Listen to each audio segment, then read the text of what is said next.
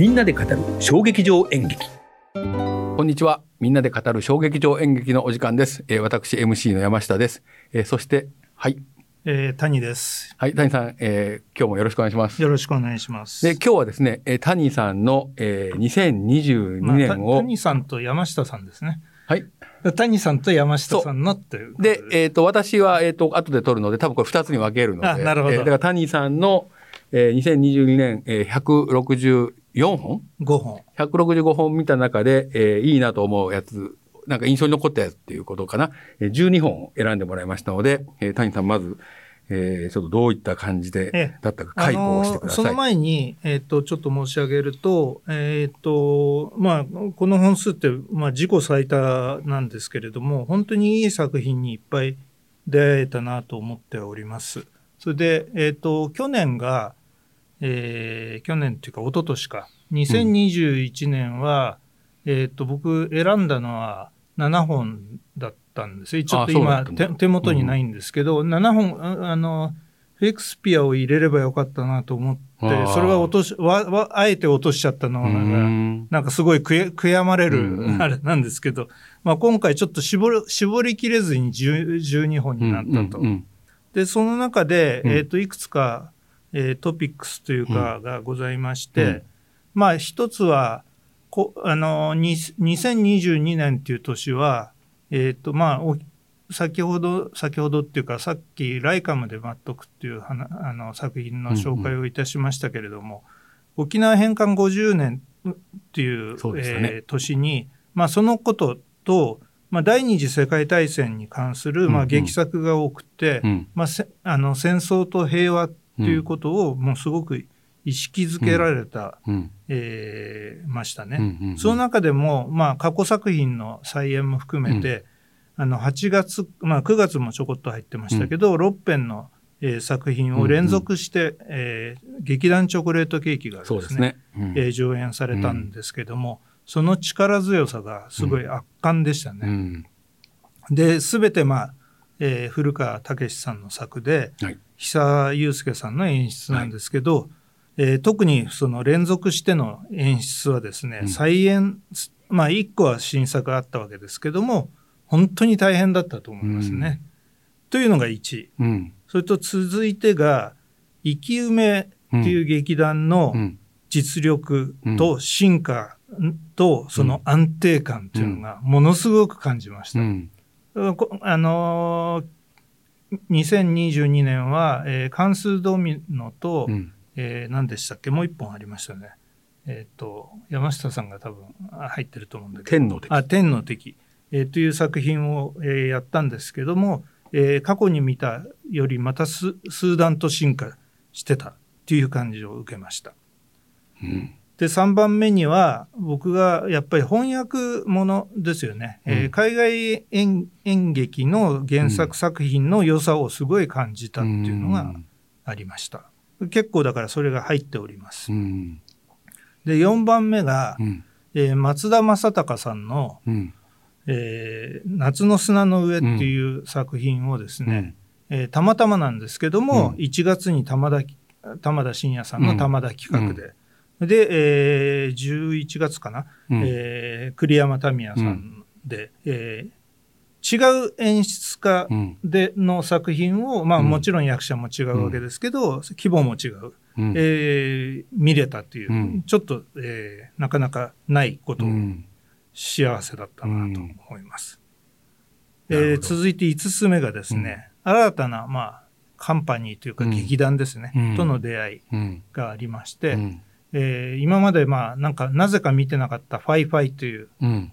えーあれは劇団ですよね。そうですね。ええパフォーミングアーツ集団とも言え言うかもしれないけど。それとダウ9万、全然真逆、あの逆真逆かもしれない。面白いよね。うんこの2つに出会ったことは大きかったなと思います。うん。それと、えー、7番、えー、6番目か、えーとコロナのまあ影響が緩和されたけれども、うん。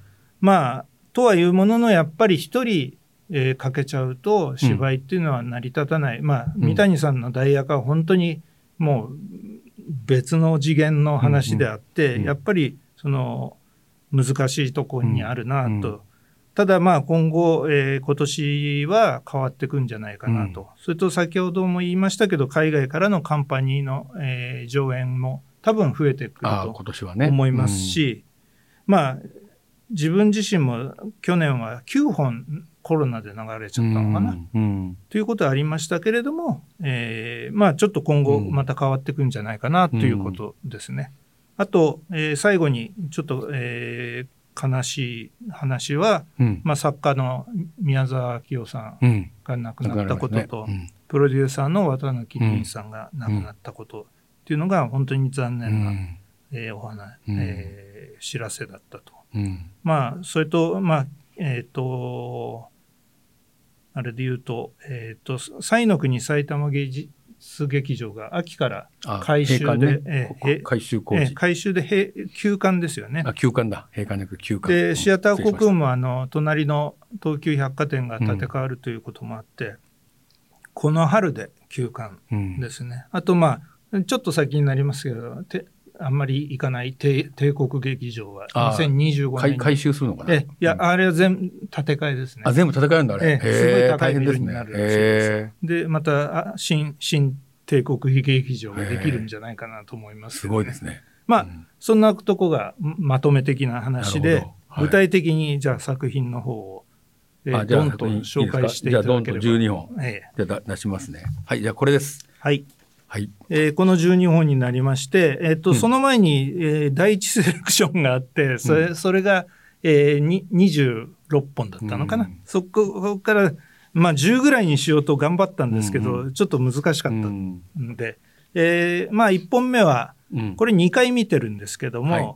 えーモダンスイマーズの「だからビリーは東京で」っていうことで、えー東京芸術劇場のシアターイーストでやった作品で、うん蓬莱竜太さん作演出、えーほぼ、えーモダンスイマーズの、えーメンバー、そうでしたね。それと、うん。えー伊藤佐穂さんとな成田真由、えーあゆみさんか、うん。それと、えー名村真さん、うん。名村真さんが主人公なんですけどね、えーミュージカル「ビリー・エリオット」に憧れた、うん。うんえー青年のと、ね。まあ、劇団メンバーの話で、えーまあ、コロナの話あったりということで、うんえーちょっと深く話していくと長くなっちゃうんで、うん。あれなんですけども、うん。あのー結局思ったのがモダンスイマーズ自体も今後どうなってくるのかなっていうのが、えー思いどましたね。どういうことですか？いや今後のモダンスイマーズってどうなるのかなってあ特にそのやっぱりその年齢層が皆さん同じなわけじゃないですか、うん。あのある学校で知り合った仲間たちなんで、うん。40、えー中盤ぐらいなのかな？の人たちのまあお親父話にだけにじゃあやっぱり面白くない。うん多分蓬莱さんはなんかそうじゃない。作品を書きたがってるようなラさんはそういう発言もされてましたよね。あの、でも、あの、学生劇団から始まると、二つに分かれていくんですようね。ん30代ぐらいでもう俺たちいいんじゃね？っていうので、あの、バラバラになるところと、え、とはいえ、ずっとやっていこうぜっていうようなところもあるから、まあ、ケースバイケースじゃないですかね。そうですねんまあ、あの、もちろんやってく、やってってほしいし、僕はモダンスイマーズってすごい好きな劇団なんで、あの、年に1回でもいいんでやってほしいんですけどね。というのがまず、え劇団をしながら普通に食っていける状況をどうやって作っていくのかっていう話だと思うんですよね。それがないと家族が持てないみたいな、えーのがあるから、俳優も含めて。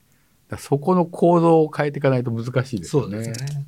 ただ日本のね、あのー小劇場って、やっぱり世界一多様だって言われてるんですよ。あだからそれはもうオフオフシアターとか、あの、ブロードウェイの、あとウエストエンド以上にあ、、うん。なんかこう、いろんなものが出てくるっていう。うんダウキューブもその中から多分まあ出てくると思うんだよね。でしょうね。だからそういう意味では、これを、この環境を良しとしながら、どうやって彼らがなんかこうやっていけるのか。で、今、ドラマとかでも本を書いたりする人増えてるじゃないですか。だからまあそういったのがもうちょっと増えてくるとですね、まあこっちで食いながらやっていくっていうようななんかこう、こう、バランス取ってできるようにね、なっていくと、なんかいいなと思うんだけどね。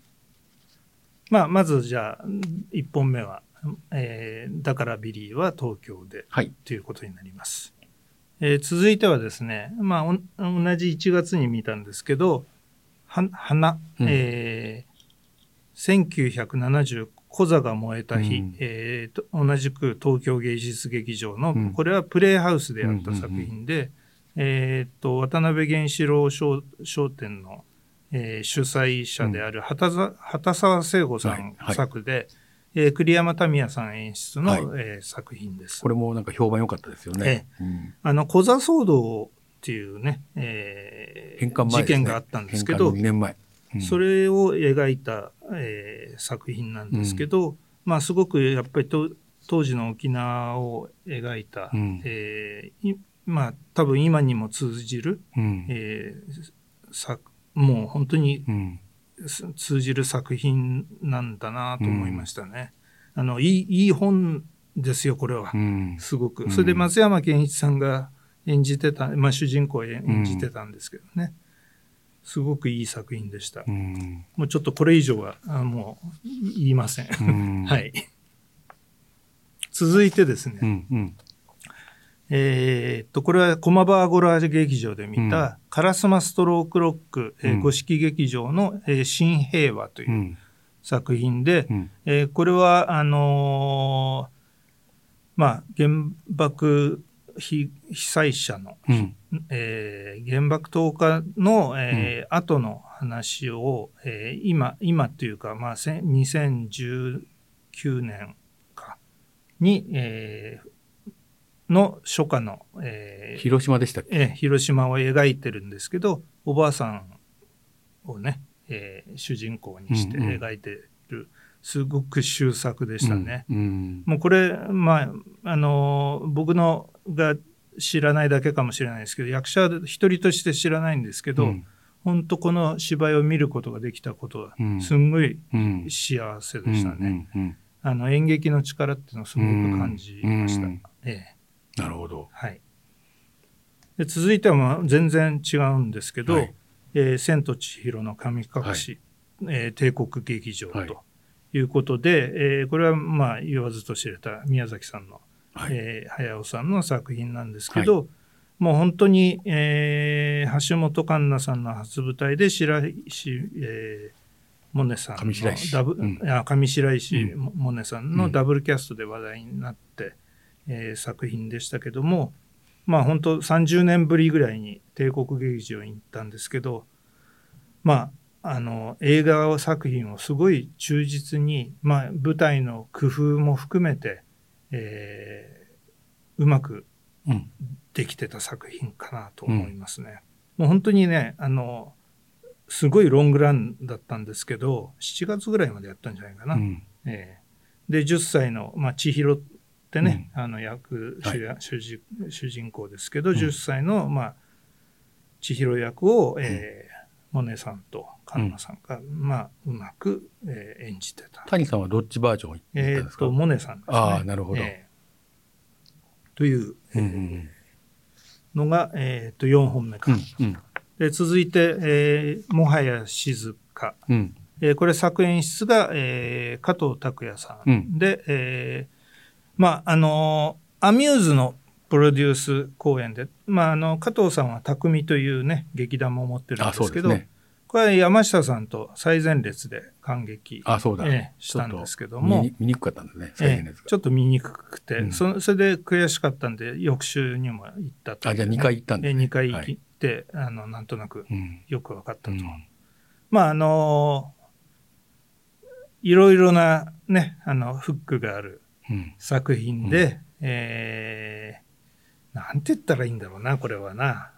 まあでも命を扱ってますよね。そうですね。あの現在と過去を行き来するして近い将来にまあ巡ってくる一筋縄ではいかいかない会話劇って言っちゃえばいいのかな。ねやっぱり命のやっぱり選別とかに向き合うようなことがやっぱりあるから、そうですね。そこは結構あこういう割とそこそういうぐさっと刺すようなことを加藤さん必ず書くじゃないですか、やっぱそれうまいですよね。やっぱ生前前診断とか昔なかったじゃない。ない。子供が。でその時にえっ、となんかえっ、と障害がある子かもしれないとい。うことでどうするのかっていうようなことのやっぱりその命の殲滅がうん行われていくっていうことに、あのフォーカスを当てていってそれを日常の中ですごい描いていくっていうのがねやっぱりそれは加藤さんのやっぱすごいとこですよね。いやだからこういうとこにね、本当日日を当てて、日を当ててっていうかね、激作しちゃうっていうのは本当にすごいなと思いますよね。でもそれはあのみ自分が当事者になったらそこは避けて通れない話なので、そうですね。やっぱそれをやっぱりあの芸術という形でああやって提示するのはね本当にすごいと思います。本当。うん。で、えー続いてが、えーシリアルナンバーの、えーシークレットは、えー秘密戦、えーこれは、えーと東京芸術劇場のシアターウエストで見たんですけど、先ほどの、えーとしえー作演出下森ロバさんで、うん。えー、と僕も全く知らなかったんですけど、はい。えー、と第二次世界大戦時に、えー、登戸研究所っていうのがはいはい登戸研あって、うん。そこを舞台で、まあ、タイピストとして働いてた、まあえー三浦透子さんが主人,、主人公だったんですけどそれと、まあ、ライター役でも出てきたんですけど、えーそこその話ですね。でまあ秘密戦ってままさにその秘密なんですよね全てがね、だから、まあ、日本っていかにその隠れていろんなことをまあ731も言ってみれば消したわけじゃないですか。そうですね、ええ。まああの米軍とあの、はい。手を握って、えー俺たち助けてっていう、だからまあちょっっと僕もあの今のあの明治大学の生田キャンパスらしいんですけどね。そこに資料館があるんでちょっと行って見てみたいなと。新百合だったかな。新百合がえっとね、生田ですよ。生田か。うん、生田。あのー谷さん NHK であの、えー、と未解決事件のやつ。あ見ました。事件のやつ。ええ、ああれが松本清張、そうそうです、うん。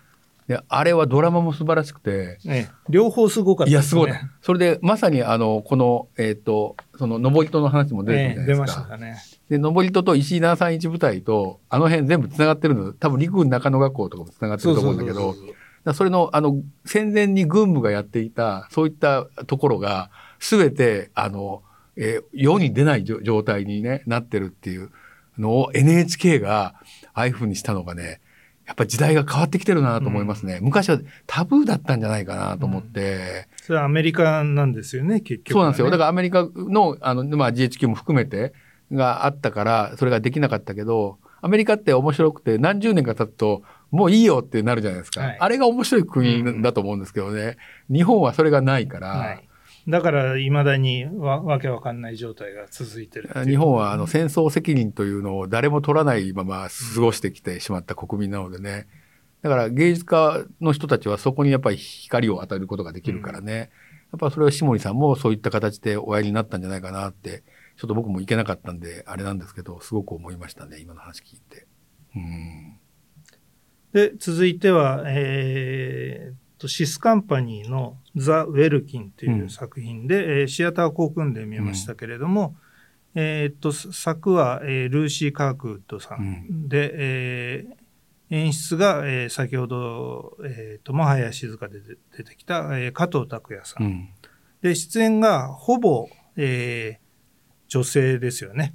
そうですね。ええ女性なんですけども、えーまあ、これも本当はは早くに見る予定が中止になっちゃってコロナで中止になってそれで、えー慌てて別日を取って見たんですけどまああのうまくできてましたね。まああの1759年のはあのアメあイギイギリスの話なんですけどね、うんまあ言ってみれば魔女裁判みたいなね、ね話なんですけども、まああのとにかく うまいですよ、うん。あの劇作りが。うん。だから翻訳ものでも演出としてうんこんなにうまくできるんだなと、うん。だから加藤さんの力がすごいうん。あるんだなとうん。思いましたね。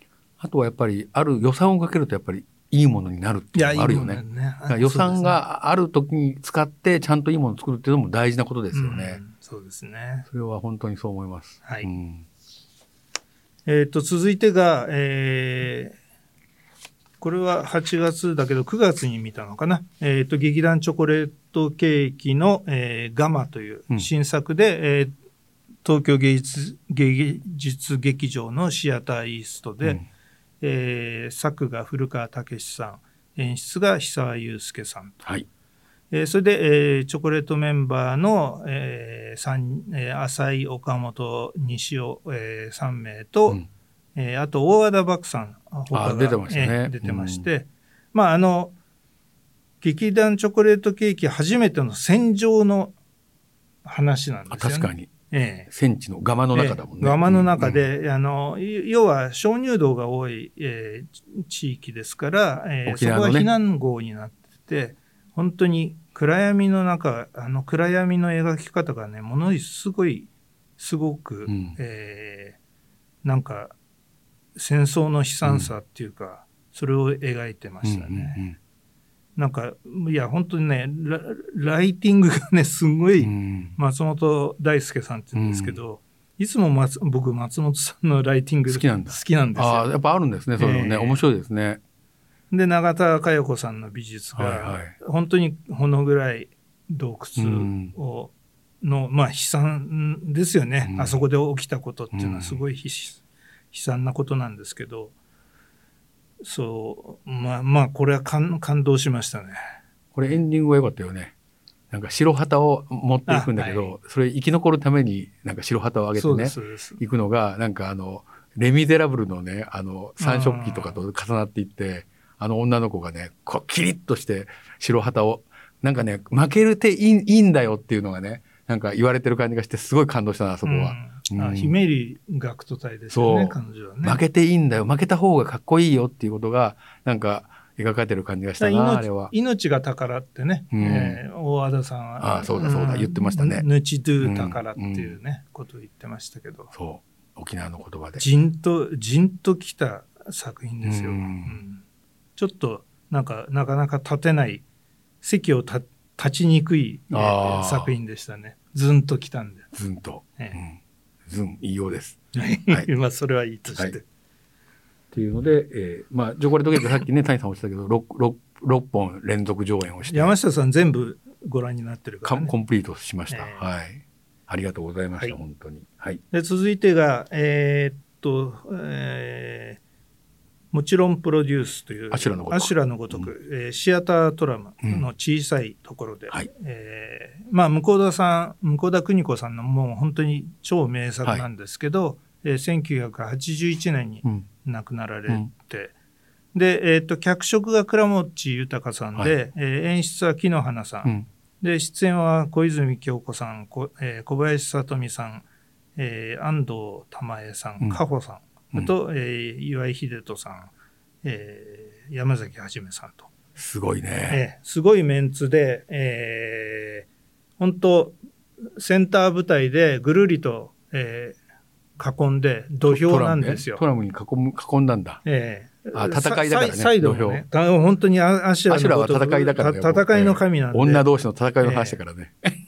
いや、本当ね、女性が耐えて、耐えてた本当に昭和昭和の、まあ、中盤ぐらいですよね。その話を、まあ、倉持さんと木野花さんが本当に令和に通じる話にしてくれれたんじゃないかななと。ね。で令和に通じるっていうのは、なんかどういうふうな。いや、今でも、だから、古くないんですよ。あ、普遍性ってこと？そうそうそう。ああ、物語の。うんうんでだからツールとかは当然公衆電話とか黒電話とかあるんだけど、まあそれは当時のうん。色としていいわけですよ。でも今も昔もうん。ある意味こういう時代はあるあるんだなって、う。んうん男と女の世界もね、うん。含めて。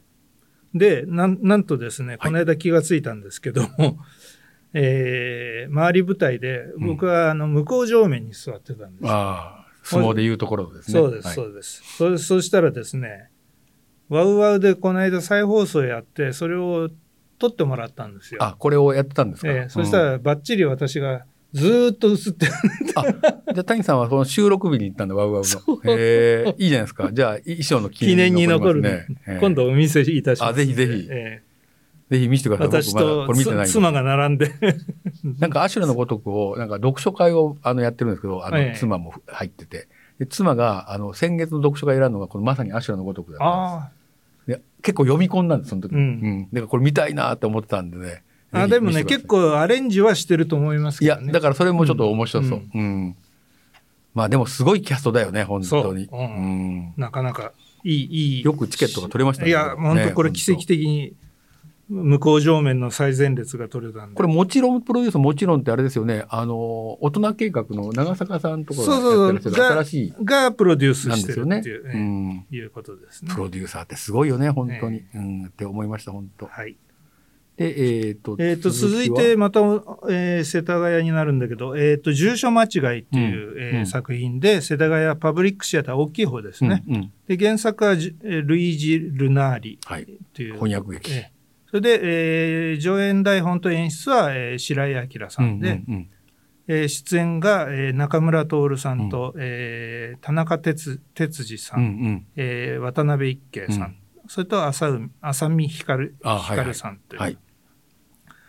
で、えーこれはすごい喜劇で、うん。うん面白いっておっしゃってましたよね。えーあのイタリアの、えーミラノのピッコロ座の、えールイージ・リルナーリが書いたうん。作品で日本初公演ということで、もう超絶の会話劇でもう3人は汗だくで、うんもうセリフがもうすごい多い、うんうん。うん。これはねあのぜひ見見てほしいですね。なんかなんか結構な尺も長かったんでしたっけ、えっ、とね2時間15分ですよね。で結構人数少ないからねええ喋りっぱなしで。だから当然あの待ちそわは不可能で、うんうん。1日1公演のみ、一公演うん。しかできない。そりゃそうですよね。うん。いやあんなすごい芝居はないなと思って、うねん。だから白井さんの力もすっごい出てたとなるほど思いますね。ね。結構だからその、ピッコロ座があのいろんなあのなんていうのか自由さを与えてくれてたらしくて、うんそれであのやりやすかったんだと思うんですよね。まあ勝手にやっていいよというかにね、うん、それはいいことだよね。はいうんまあ、あの、これちょっとは話しづらいんですよ。おも、面白すぎて。あそうなんいいろんな意味がある。へーでも白白井さんね、あの世田谷のまた芸術監督になられたので、いや、だからね、いい作品がいっぱい出てきてますよね。だか。らそれを発掘してね、やっぱりっていう熱量がやっぱあるじゃないですか。そうですね。で、カートはあの長塚さんに引き継いでね、やっぱりその熱量ってやっぱ伝わるんだなって本当思うな。うん。まあ、それで続いてですね、はい。えー11本目ですけど、はい。えーケラマップのしびれ雲、うんうんえー本田劇場で、はい。えー作演出が、えーケラリーナ・サンドロビッチさんで、はいえー出演は井上芳雄さんほか、はいえー結構、えーレギュラーメンバーが多いうん。うん。とこですけども、えーまあ、井上芳雄さんが本田劇場に初登場ということも、えー話題になったんですけどもね。ミュージカルの人だもんね。ええあのー、福郎島という、えー島を舞台に、えーまあ、前作がキネマと,、えーこのと恋人かうんうんっていう作品で同じシチュエーションなんですけど、うん全然違う話全然違ってましたね。ええ。島が一緒だけやんみたいほな。ん本当に素朴な、あのー島民のき生活の喜怒哀楽をですね淡々と、うん。描いてもう本当になんか良かったですね。味があるああの豆腐の話をあの書かれてましたけどケラさんね。味のある豆腐ですよこれは、はい。ええ、木綿豆腐ですねこれはね絹豆腐じゃないですねああ、そっかえ。え木綿なんですね。ええあまあ木綿なんです なるほど。それ以上は言わないでおいやいや、きますすごい。これはもういろんなとこで語られてると思うんでい。や、いいですよね。うんはい、ということで最後はですね、えー建築家とアッシリア皇帝、うんえーシアタートラム、うん。えー作がフェルナンド・アラバール、うんえー翻訳は田野口聖子さん、うんうんえー上演台本演出は生田美由紀さん、えーうんうん文学座の方で、うんうんえー出演は、えー岡本健一さんとはいソンファさん、のですよね。2名です。はい。二人だけの、あれですよね。はい。で、えーなんと休憩挟んで、えー2時間50分、はい。えー二人芝居を演じたということでまあどこまでが自由だったのかよくわからないですけれどもすっごく楽しかったですねこの。いやいや俳優も楽しかったんだよあれ、ええ。あんだけあいや楽しみながら演じてたと思いますよ。あれ孫波さんなんか賞を取ったんでしたっけあれで。ソンファはね、えー取りました。ね。紀ノ国屋演劇賞ね。これともう品もねあって、ええ。うん。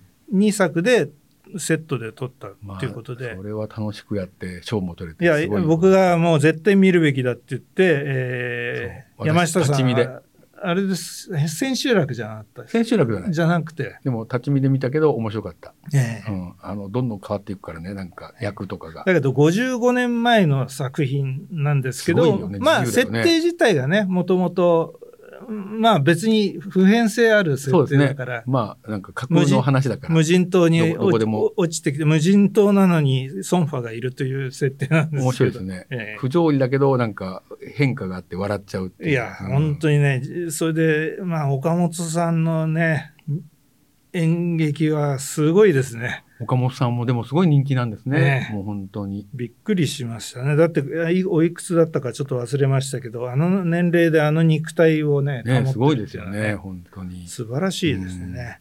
だからもう本当演劇の奥の深さと、はいなんか、可能性い、いろんな可能性があるんだなと。これちなみにあれですか谷さんこの1番から12番っていうのはうん。これ、あので一番良かった順番じゃ違います。見た順？見た順です。だからじあの、えー、と1月時からずっと見て。はい。でも1月が1番とかではないですよね別に。あ全然。うん。うん。見た順番でいややっぱりねあの残ったやつっていうこと覚えて、覚えてる感からいくと、近い方がどうしてもね、選び方になっちゃうんですけど、やっぱりね、自分の中で、ほあの、どうだったっけなっていうのをね、掘り返していかないと、だからまあ12本に絞ったけど印象に残ったやつだっていうのを、毎月で選ぶっていうこともあったんですけどね、はい。そうしようかなとも思ったけど、それもちょっと、うん、難しいなと思って、えこういう形で選ばせていただきました。谷さんの2022年の12本でした、えー谷さんありがとうございました、はい。皆さんも。さようなら、はい、さようなら。